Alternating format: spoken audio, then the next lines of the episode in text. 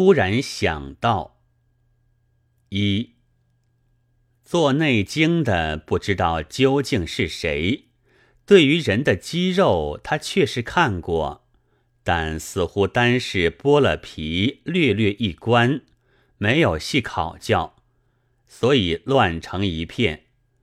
说是凡有肌肉，都发源于手指和足指。宋的《洗冤录》说人骨，竟至于为男女骨数不同。老五座之谈，也有不少胡说。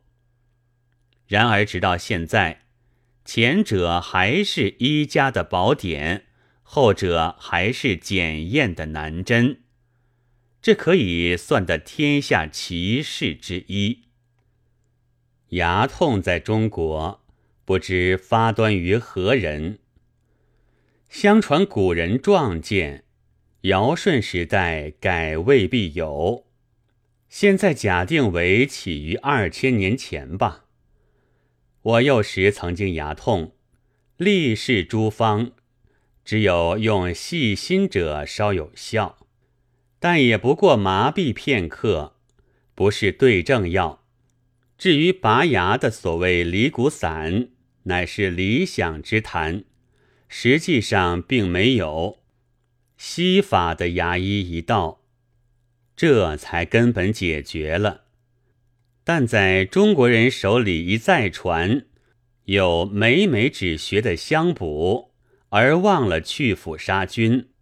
仍复渐渐的靠不住起来，牙痛了二千年，敷敷衍衍的不想一个好方法，别人想出来了，却又不肯好好的学，这大约也可以算得天下奇事之二吧。康圣人主张跪拜，以为否则要此息何用？走时的腿的动作固然不易于看得分明，但忘记了坐在椅上时候的膝的曲直，则不可谓非圣人之疏于格物也。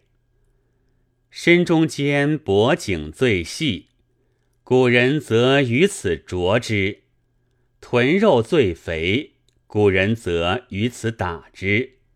其格物都比康圣人精到，后人之爱不忍视，实非无因。